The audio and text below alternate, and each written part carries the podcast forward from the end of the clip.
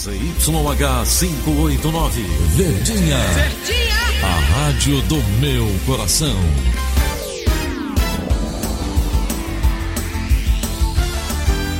Rádio Notícias, Verdes Mares, 810. Atenção, emissoras do interior, para o top de 5 segundos.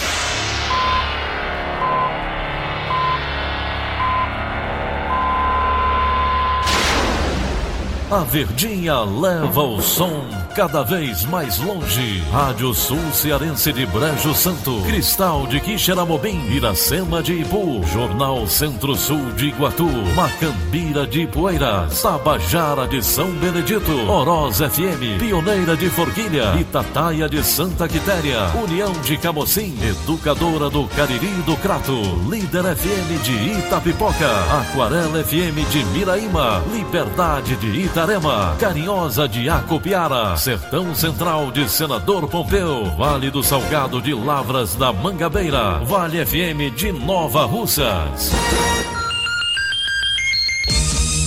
São 6 horas e 31 minutos. Muito bom dia. Hoje, quarta-feira, dia 18 de setembro de 2019.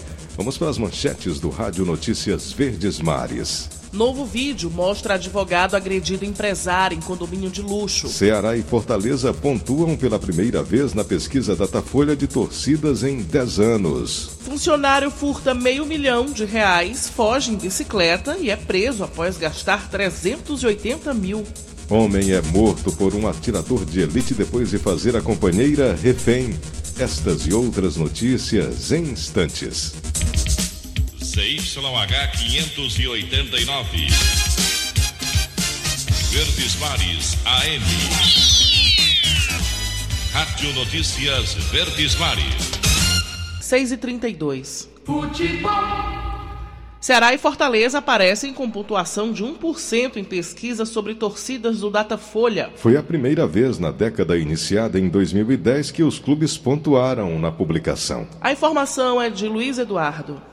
Bom dia. Ceará e Fortaleza aparecem com pontuação de 1% em pesquisa sobre torcidas do Datafolha divulgada nesta terça-feira. Foi a primeira vez na década iniciada em 2010 que os clubes pontuaram na publicação. O Instituto entrevistou 2.878 pessoas em 175 cidades brasileiras e trouxe empate entre os rivais cearenses. O índice é o mesmo apresentado por Bahia, Botafogo do Rio, Fluminense, Santa Cruz, Esporte Recife, e Vitória. No topo, o Flamengo lidera o ranking de clubes com mais torcida, totalizando 20%. Vale ressaltar que o percentual tem margem de erros de dois pontos. A lista conta com Corinthians 14%, São Paulo 8%, Palmeiras 6%, Vasco 4%, Cruzeiro 4%, Grêmio 4%, Internacional 3%, Santos 3, Atlético Mineiro 2 e a seleção brasileira com 2%. Ser incluído no ranking destaca o crescimento do futebol cearense, que tem retorno do Clássico Rei na elite nacional após 26 anos de ausência. Luiz Eduardo para a Rádio Verdes Mares. Agora 6h34, contagem regressiva para a emissão da carteira de estudante digital e de graça.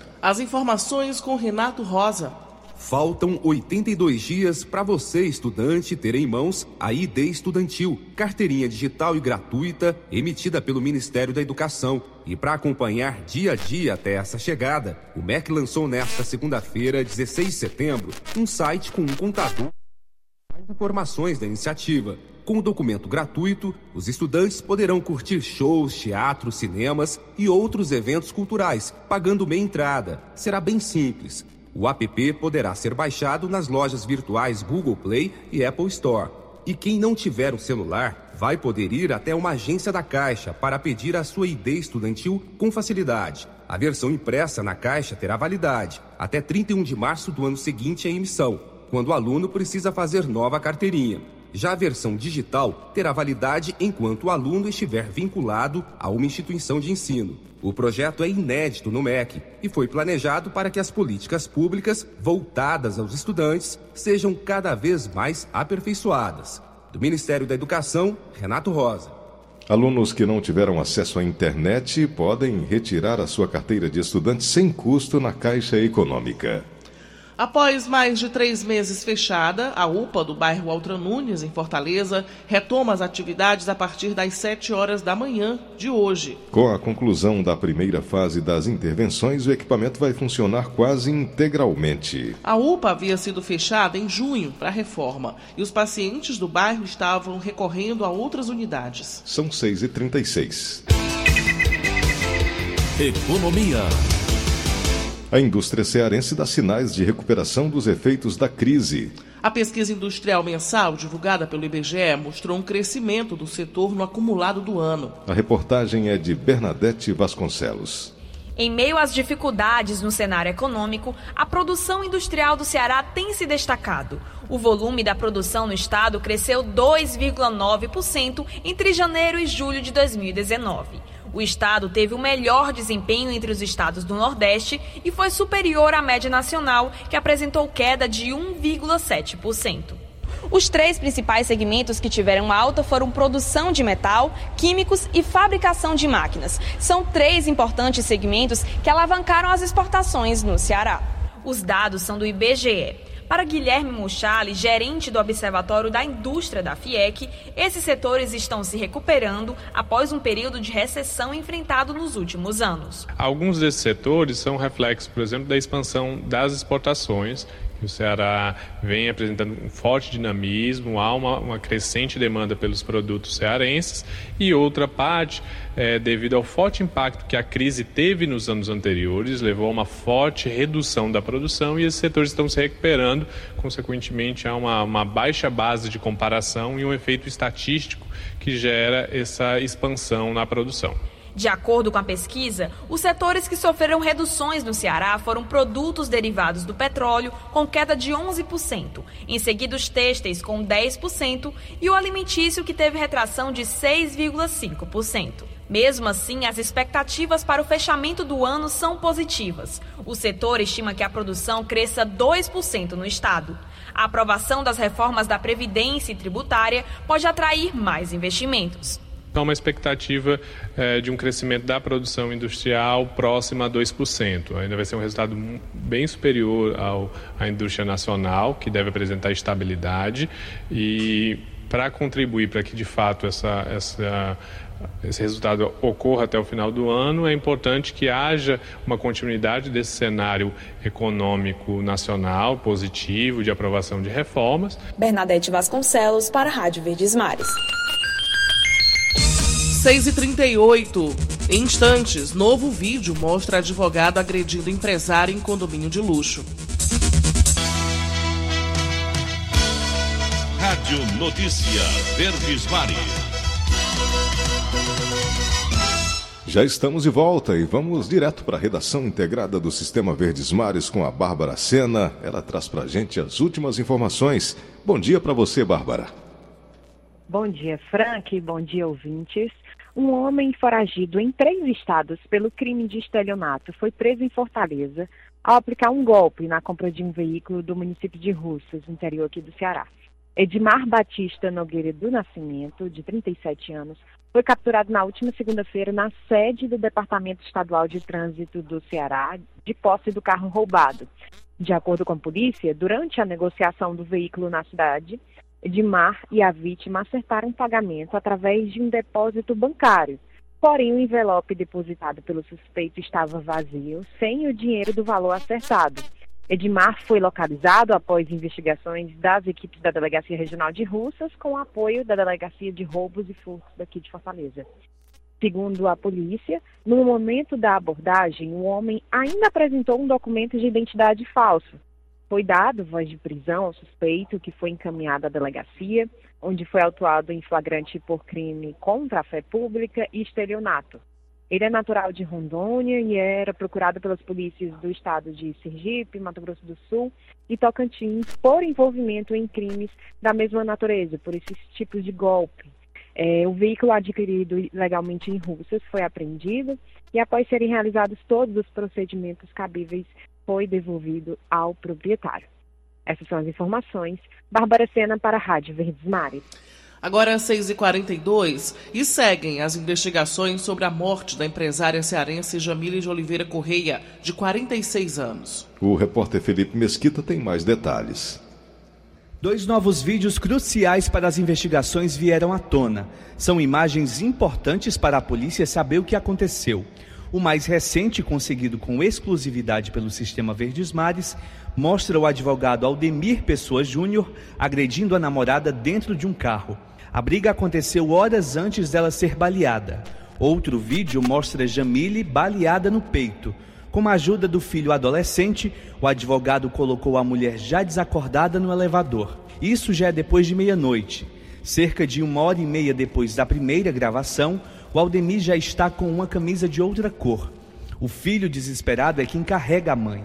A mulher foi levada pelo namorado para o IJF e ficou sozinha no hospital até a noite do dia 30 de agosto e morreu na manhã do dia seguinte. De acordo com uma fonte ligada à família da vítima, Aldemir Pessoa levou a mulher para o frotão, mesmo ela tendo um plano de saúde privado, e informou aos médicos que Jamile tinha tentado se matar. O médico Zamir Zarur, que participou do atendimento a Jamile, prestou depoimento nesta terça-feira. Vamos escutar um trecho da entrevista. Tinha lesões no fígado, no baço, no rim, que causou a examinação e veio a óbito. A trajetória era, era, não era o habitual, né?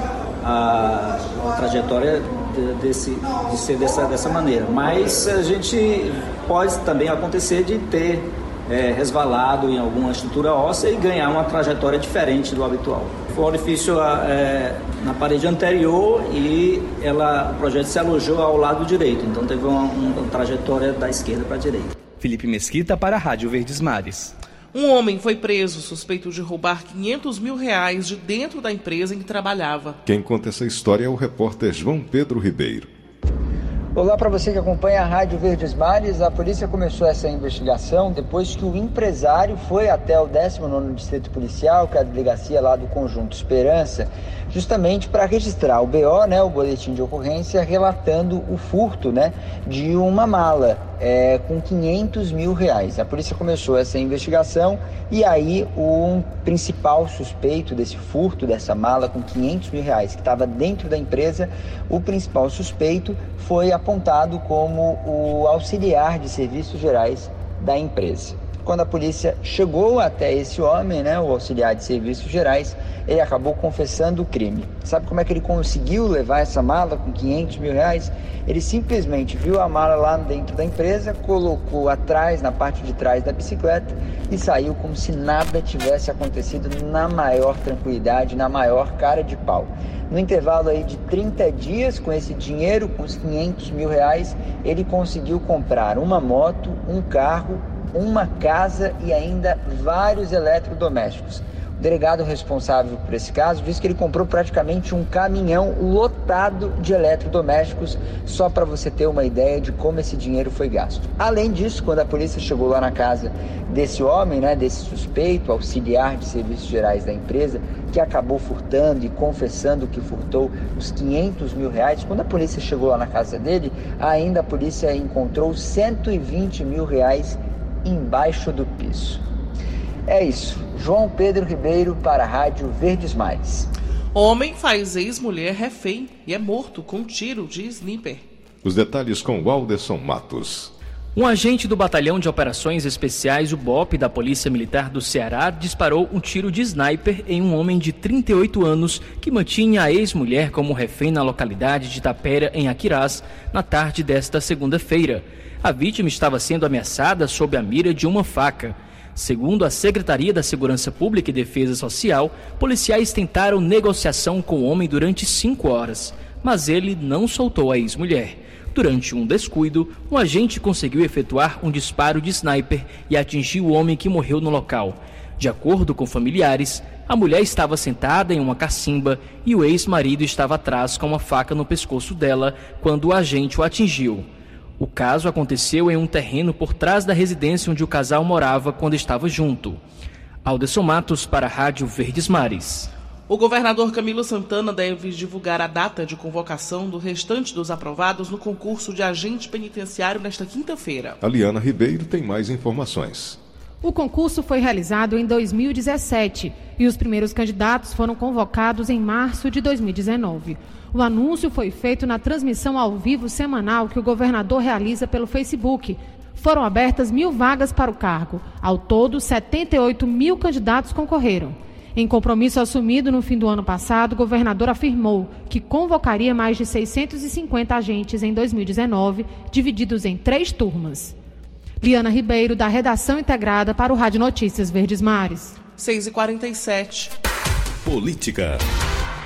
Foi lançado nesta terça-feira o concurso Ao Pé da Letra na Assembleia Legislativa. Ao todo, 16 jovens de 15 municípios cearenses vão soletrar palavras da língua portuguesa. Os vencedores vão ganhar computadores, smartphones e até viagem internacional. O objetivo é incentivar o hábito da leitura e a ampliação do vocabulário dos estudantes da rede pública estadual cearense. Em sessão marcada por acusações de perseguição política contra servidores, a Câmara Municipal de Calcaia definiu os integrantes da CPI, que vai apurar irregularidades em dispensas de licitações da Prefeitura. A reportagem é do Flávio Roveri.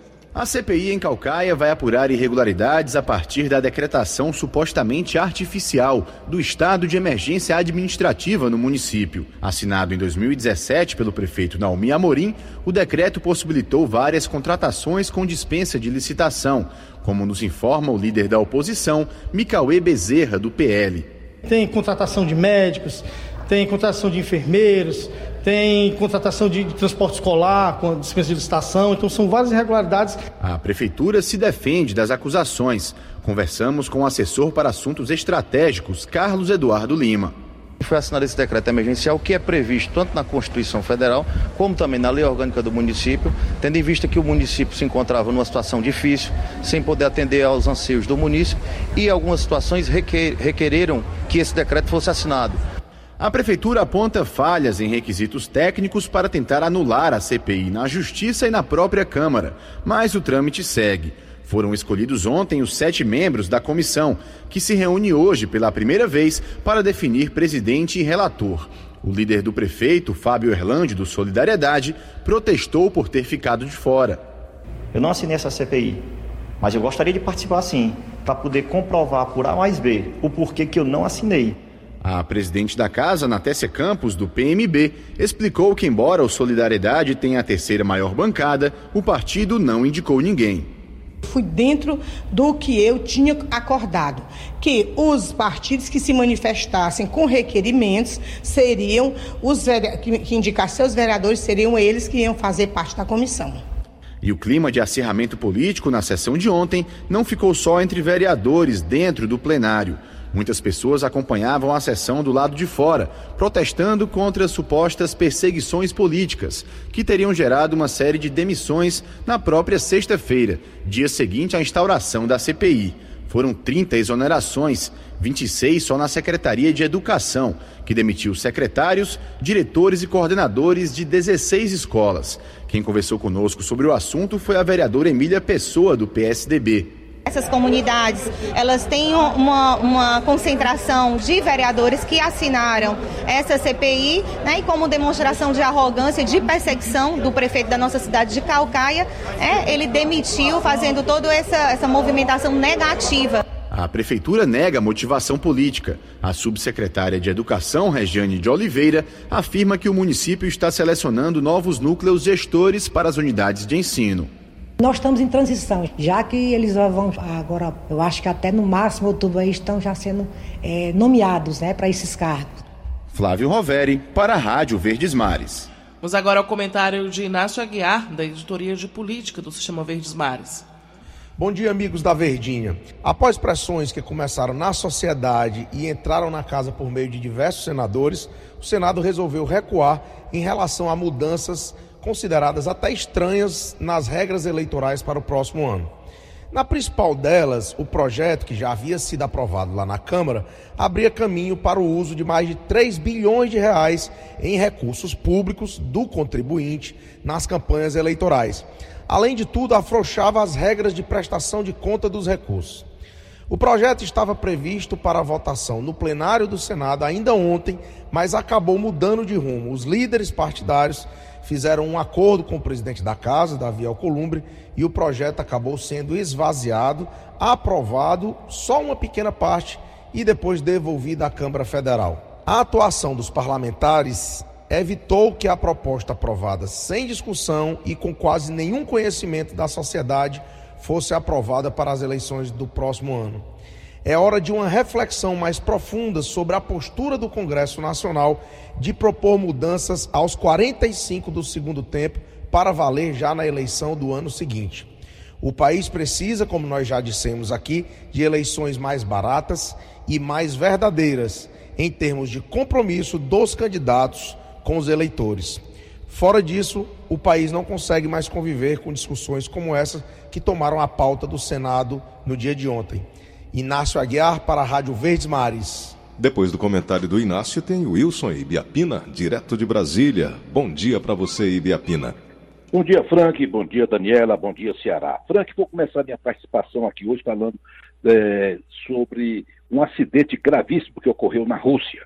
Um laboratório russo que guardava amostras do vírus da varíola, doença erradicada em 1980, explodiu na última segunda-feira. A informação foi divulgada pela direção do próprio laboratório. Segundo a Fundação Oswaldo Cruz, estima-se que a varíola tenha matado 800 milhões de pessoas em 80 anos de existência e é considerada uma das piores doenças infecciosas já vistas. O último foco foi registrado na Somália. Aqui em Brasília, a Câmara dos Deputados aprovou ontem o projeto da nova Lei de Licitações. Ela cria modalidades de contratação, exige seguro-garantia para grandes obras, tipifica crimes relacionados ao assunto e disciplina vários aspectos para os governos da União, estados e municípios. O projeto retorna ao Senado devido às modificações feitas pela Câmara. O deputado Eduardo Bolsonaro afirmou ontem na tribuna da Câmara que a revista Época cometeu um crime premeditado ao divulgar uma reportagem sobre entrevistas feitas com a psicóloga Heloísa, mulher dele. Um repórter se passou por paciente. Eduardo afirmou que a mulher está traumatizada e teme continuar seu trabalho. A psicóloga fazia atendimento pela internet. E o Grupo Globo afirmou que a reportagem foi realmente um equívoco. A diretoria da revista Época pediu demissão após a nota publicada que o Globo, pelo Grupo Globo, pedindo desculpas por ter feito a reportagem com Heloísa Bolsonaro, nora do presidente. Hoje, o presidente Bolsonaro não tem compromissos oficiais na agenda. Em princípio, ele deve passar o dia no Palácio Alvorada. E a viagem dele ah, para abrir em Nova York a Assembleia Geral da ONU está na dependência de médicos. O presidente é, deve falar sobre a Amazônia, pode enfrentar protestos na cidade, onde jovens de todo mundo vão discutir o meio ambiente. O porta-voz da presidência, general Rego Barros, confirmou que a viagem a Nova York está sob análise e que o aval só será dado após Bolsonaro ser submetido a uma nova avaliação da equipe médica nesta sexta-feira pela manhã. Porta-voz disse que o presidente, que retornou ontem a Brasília depois de passar por cirurgia para a correção de uma hérnia no dia 8 passado, está tendo boa recuperação e a viagem para os Estados Unidos está praticamente definida. Wilson Ibiapina de Brasília para o Rádio Notícias Verdes Mares. Tianguá e Irauçuba terão eleições em outubro deste ano. A decisão da Corte do TRE aprovou as resoluções que estabelecem dia 27 de outubro de 2019 para a realização das eleições suplementares para os cargos de prefeito e vice-prefeito dos municípios de Tianguá e Irauçuba. Os prefeitos eleitos dos dois municípios foram caçados por abuso de poder econômico. 6 e 56 Municípios cearenses estão apresentando baixa umidade. Vamos saber mais sobre o assunto com a repórter Marcela de Lima. A umidade do ar no Ceará chegou a 14% ontem no município de Iguatu e atingiu o nível de alerta segundo a FUNSEMI. Hoje está com 19%. Aqui comigo eu tenho o meteorologista Davi Ferran. Davi, explica para a gente quais são os outros municípios aqui do estado que também se encontram numa situação crítica, se tratando aí da umidade do ar. É bom, todos aqueles municípios que ficam afastados da região litorânea, eles têm valores bastante baixos de umidade, beirando em torno de 15 a 25%.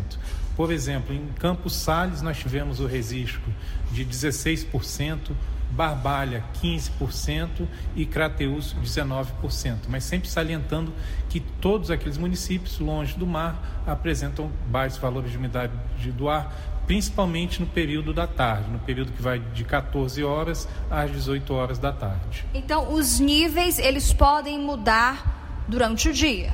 Sim, é, no período mais quente do dia é aquele período em que a umidade relativa do ar fica mais baixa e com esses valores aí perto de 20%. Já no período da madrugada, em torno aí de 3, 4 da manhã, a umidade relativa desses mesmos municípios fica em valores em torno de 70%. Agora, por que, que a umidade do ar está tão baixa nessa época do ano? Bom, é importante salientar que isso acontece todos os anos e que no segundo semestre, na segunda metade do ano, devido à ausência prolongada de chuvas na região, faz com que o ar fique mais seco aqui no interior do Nordeste. Muito obrigada, então, pelas informações. E olha, de acordo com a Organização Mundial da Saúde, a umidade do ar acima de 60% é o ideal. E por causa do clima seco, algumas pessoas ficam com dificuldade de respirar. A dica é beber muita água e lavar o nariz com soro. Marcela de Lima para a Rádio Verdes Mares. Juazeiro do Norte receberá autoescada articulada de 42 metros para combate a incêndios. As informações com o repórter André Costa. Juazeiro do Norte vai receber ainda este ano uma viatura do tipo autoescada articulada. É o primeiro equipamento desse tipo no interior do estado. Outros dois veículos serão enviados em 2020 para as cidades de Fortaleza e Sobral. A autoescada, referência no combate a incêndios, é usada em edificações elevadas e também em ocorrências de alta complexidade. Os veículos possuem escadas com 42 metros de comprimento e custaram juntas ao governo do estado 4 milhões e meio de reais. O anúncio foi feito por Camilo Santana na manhã desta terça-feira, durante visita a uma fábrica alemã. André Costa para a Rádio Verdes Mares. O concurso 2189 pode pagar um prêmio de 120 milhões de reais para quem acertar as seis dezenas. O sorteio acontece às 8 da, às 8 da noite de hoje, lá em São Paulo. Os detalhes para apostar na Mega Sena são os seguintes. As apostas podem ser feitas até às 7 da noite de Brasília, do dia do sorteio, em qualquer lotérica do país ou pela internet. A aposta mínima custa R$ 3,50. Agora 6h59. Acabamos de apresentar o Rádio Notícias Verdes Mares. Redatores Liana Ribeiro e Marta Negreiros. Áudio Augusto Assunção. Contra-regra Alinha Mariano. Diretor de jornalismo Ildefonso Rodrigues. Outras informações acesse verdinha.com.br ou facebook.com barra verdinha 810. Em meu nome, Daniela de Lavor, e em nome de Frank Rabelo, tenham todos um bom dia. De segunda a sábado, seis e meia da manhã, Rádio Notícias Verdes Mares.